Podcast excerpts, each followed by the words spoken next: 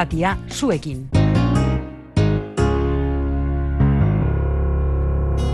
Je m'amuse, je danse et je conteste parfois. Moi, je vis, je rêve et je m'en mêle parfois.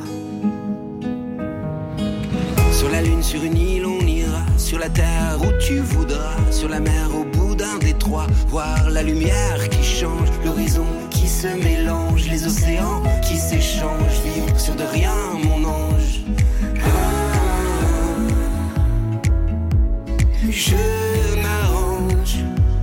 pues vamos a, terminar hoy esta primera parte de Egunon Magazine con una bonita historia. Lo es además en muchos sentidos. Bueno, claro que tiene amor, pero también, aparte, tiene amor y humor, ese, primo hermano, porque comparten algunas de las letras de la palabra y creo que está muy bien también que vayan unidos. Pero bueno, tiene, tiene una parte también importante eh, que es cuando alguien joven se pregunta. eh, ¿Qué hago yo aquí? ¿Qué- ¿Cuál es mi lugar? ¿no? ¿Cuál es mi, el sentido en, eh, de mi existencia aquí. Y es verdad, dices, bueno, pues igual son preguntas que van ya cuando uno tiene muchos años y se va haciendo, pero es muy bonito cuando alguien joven se lo pregunta. Eh, Es cierto también que esa incertidumbre a edades más tempranas, pues hay gente que lo lleva mejor o bueno, le importa un poco menos, ya saldrá todo, y otras personas, bueno, pues que tienen más sensibilidad en ese aspecto y esas preguntas les pesan e incluso hacen cosas por ir encontrando respuestas, ¿no? Yo creo que la protagonista Maeve, la protagonista de esta novela, tiene también esa inquietud de encontrar, bueno, pues qué hace ella aquí qué es lo que ha pasado con su vida hasta ahora y cómo llevará el futuro. Y emprende un viaje también con ese propósito y se encuentra cosas que aparecen en la novela que se llama Todos los lugares que mantuvimos en secreto. ¿Quién es la autora? Pues es Inma Rubiales. Inma está con nosotros aquí. En cuanto se ha sentado, lo primero que le hemos dicho es fírmanos el libro, que tenemos fans por ahí que ya nos lo han pedido. No es que tenga fans, es que tiene pues muchísimos seguidores y seguidoras, muchas son seguidoras, ¿verdad, Inma? Sí. En, en su escritura y en sus novelas. 28 millones de lecturas en, en Wattpad, en esa plataforma. Es que es un número apabullante, que ahora le preguntamos a Inma qué tal lo lleva todo eso, 300.000 lectores. Esta tarde además le tenéis a las seis y media en FNAC firmando este libro. Ya prevemos las colas por si os queréis organizar. Inma, bienvenida. Hola, ¿qué tal? ¿Cómo estás? Muy bien, Inma. Encantada de verte y de poder compartir un poquito contigo tu última historia y todo lo que te está pasando, porque eres muy joven y la verdad es un exitazo lo tuyo. ¿Cómo llevas eh, eh, todo este, bueno, ya, ya sabes que te siguen desde hace tiempo, pero ¿cómo lo vas gestionando? Tantas es- seguimiento a tu, a tu obra. Pues, a ver, es cierto que, que- que cada vez lo voy llevando mejor, ¿no? Pero a veces todavía me, me resulta como un poco surrealista todo. Sí. Sí, a veces como que me cuesta el asumir que todo esto me está ocurriendo a mí. Claro. ¿no? O sea, yo estoy, estaba muy acostumbrada antes a ver pues a, a los artistas, ¿no? A músicos, a otros escritores eh, con colas para conciertos, para firmas, tal. Pero de pronto el llegar a un sitio y ver que la gente está esperando y que no es por otra persona, ¿no? Sino que es por ti, claro, te quedas un poco como de, ostras, ¿no? Que eso Sí, está sí. pasando de verdad. Al final es cierto que ha sido un cambio muy rápido. Yo he pasado de escribir en mi habitación eh, yo sola para nadie, que Sí. luego eso se convirtiera en mucha gente que me leía por internet y ahora resulta que toda esa gente existe y que esa gente compra los libros y viene a las firmas. Entonces como muy, muy rápido y una va como intentando acostumbrarse, ¿no? Pero bueno, muy emocionada, muy contenta y muy agradecida. Es verdad, porque además de las firmas ya es presencia física y no puedes negar, no es como nosotros en la radio que, bueno, no pensamos en cuánta gente nos está escuchando, no los vemos ahí en mogollón, por eso somos más libres, porque no pensamos... eh, Claro, además que para ir a una firma, que, que para ir a una firma, o sea, la gente tiene que hacer mucho sacrificio en su vida. O sea, es una persona que, que coge un coche con cómo está el tráfico ahora mismo, ¿no? Que tiene que buscar aparcamiento, que tiene que hacer sus horas de, de cola, que tiene que comprar el libro, que luego viene, algunas vienen en autobús de, de, de pueblo cercano o tal. Es como. Jo, qué guay, o sea, y qué, qué impacto, ¿no? Qué, Sí. qué sensación, sí, sí. Está muy bien. Bueno, pues un público juvenil eminentemente, pero bueno, pues también otras personas que también van cumpliendo años y las historias que escribe Inma Rubiales le gustan igualmente. Eh, vamos a, a esta eh, ocasión y este todos los lugares que mantuvimos en secreto. Maeve, la protagonista, realiza un viaje a unas tierras para nosotros lejanas, pero que para ella ya eran conocidas por su infancia, ¿no? Cuéntanos algo en sinopsis, claro, que qué le ocurre.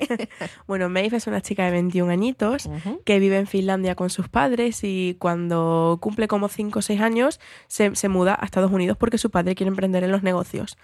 eh, al poco tiempo de, de, mudarse, su madre muere de un día para otro, de repente. Esto hace que Maeve, cuando crece, no deje de plantearse esta pregunta de qué ocurriría si me muriera dentro de tres minutos. ¿Realmente habría disfrutado de la vida? ¿Realmente estaría donde tengo que estar? ¿Realmente estaría con las personas con las que tengo que estar? Ella tiene un novio con el que no termina de ver mucho futuro, la, relación con su padre desde la pérdida de su madre no es buena, no tiene muy claro qué quiere hacer con su vida, no le gusta su carrera, está como un poco perdida, ¿no? Y a raíz de esto decide pues dejarlo todo atrás e irse a Finlandia, volver a su pueblo natal, donde también vivía su madre y donde está la, mejor amiga de su madre y toda su familia. Y en esta familia está Connor, que es el protagonista. Que espero que me preguntes por Connor, por favor. Hombre, claro que sí, porque claro, eh, con Connor van a pasar cosas, pero en principio eran amigos, ¿no? Luego habrá transformación de todo eso, ¿no? Y con lo que comparten una vez que ella vuelve. Sí, exacto. Connor tiene desde pequeño una especie como de amor platónico, ¿no? Este amor como súper infantil eh, por ella. Y claro, cuando la ve regresar 15 años más tarde tan cambiada y sobre todo tan perdida, como si estuviera tan por definir, tan caótica, le propone hacer una lista de todas las cosas que quieren hacer antes de morir y cumplirla juntos. Y de esto va la novela, de cómo ellos van cumpliendo la lista, de cómo van aprendiendo a disfrutar de la vida y por supuesto de cómo se van pues enamorando, ¿no? Eso es evidente. Qué bueno, porque es verdad que transformar esa relación platónica en, en, algo real muchas veces es un paso que cuando lo das no sale bien, porque dices, bueno, estaba mejor de platónico, luego en la realidad, al final, incluso lo intentamos y no, no, estaba más, ¿no? La imaginación había engordado más Bueno, claro, también es verdad que ellos, esa relación platónica, ¿no? Realmente es cuando son críos, o sea, son, son niños muy pequeños. Entonces, a lo que me refiero es que son como un romance, pues de estos amores súper infantiles de, ay, me gusta no sé quién, que realmente ni siquiera eres tú consciente de lo que significa la palabra gustar en ese momento, ¿no? Yo creo que cuando realmente ocurre ese enamoramiento es cuando ya son, son mayores y se conocen, pues se vuelven a conocer, como quien dice, 15 años después, cuando ella vuelve. Bueno, pues parece que se siguen gustando en principio, habrá que leer la novela para ver cómo es la cosa, pero es verdad que hablas también, bueno, pues de la cuestión familiar, de, de la importancia, pues de la figura de la madre. Las madres y las hijas tienen una relación especial. A veces yo diría que hay matices madres, hijas, madres, hijos, padres, hijas, padres, hijos. Al final, toda, cada una de esas relaciones es una cuestión de género que se mezclan unos y otros y tienen matices distintos, ¿no? Sí, aquí en esta novela también lo que quería dar un poco de visibilidad es algo que yo aprendí hace cosita de un año y es que los hijos muchas veces tendemos a ver a los padres como padres y ya está. Y se nos olvida que detrás de los padres hay una persona que tiene también sus miedos, tiene sus problemas, ¿no? Tiene sus inseguridades y que también es la primera vez que están viviendo. ¿No? Que, que, quizás se habla mucho de que los jóvenes, ay, tienen derecho a equivocarse porque es su primera vez, es tal. Bueno, y los adultos también, o sea, claro, yo no sé si los adultos habrán vivido ya cinco vidas como para saber todo lo que están haciendo, ¿no? Mm. O sea, yo, yo entiendo también que independientemente de la edad que tengas, ya tengas 20 o 60 o 80 o 90 años, habrá cosas que no habrás hecho jamás y que harás por primera vez y que harás terriblemente mal y luego aprenderás y lo harás mejor, ¿no? Y en, en, esta novela también se busca de alguna manera dar un poco de, de visibilidad a eso, de que también es la primera vez viviendo de los padres que hay en la novela y que por supuesto muchos van a cometer errores y eso no los convierte tampoco en malas personas. No, desde luego. Y el 100% de aciertos no te lo aseguras nunca, ni aunque vivas cinco vidas, porque la sexta te traerá algo diferente en lo que no habías debutado y, volverás a tener ese riesgo de, acierto o error. Pero bueno, pues esa es la, experiencia vital, es eso, ¿no? Acierto y error.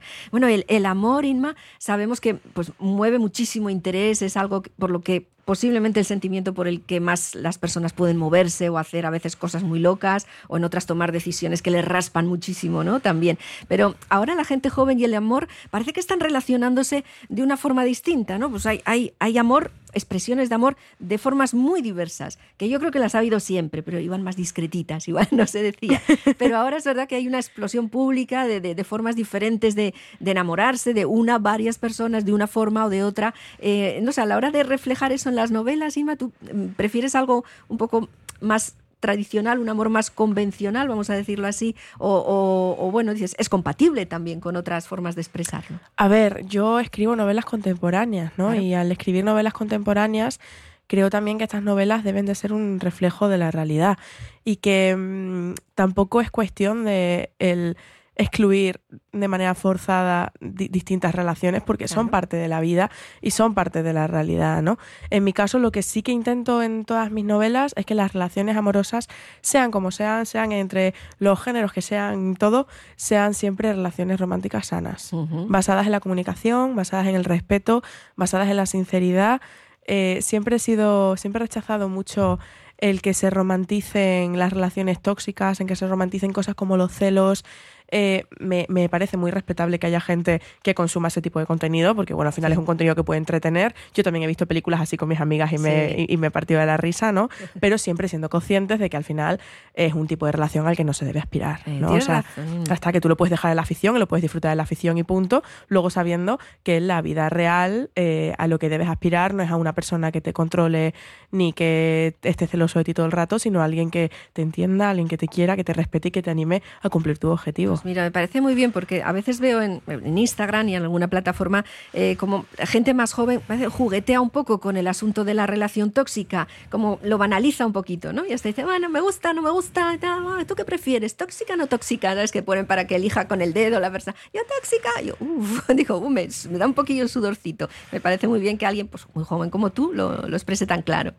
Hombre, yo es que lo he tenido siempre muy, muy, muy claro, siempre. Siempre, desde que era muy pequeña, desde que escribí mi primera novela con 14 añitos, yo tenía claro cuál es el tipo de relación romántica al que yo aspiro y que a mí me gustaría tener, y por tanto es el que plasmo en mis novelas también, es el que busco transmitir a mis lectores. Bueno, pues entonces yo entiendo que le gusta a mucha gente, simplemente a juzgar los números que antes comentaba, los, las millones de personas de lecturas que ya tienen tus trabajos, tus novelas, y los que vendrán. La última de ellas se llama Todos los lugares que mantuvimos en secreto os invitamos a su lectura y a que acudáis esta tarde a las seis y media FNAC, donde le tendréis a Inma ahí saludando a Trochi Mochi, a todo el mundo. Pues encantados de, tu presencia y que te vaya muy bien. Nada, ha sido un placer, muchas gracias. Lo mismo. Radio Popular. R. Ratia.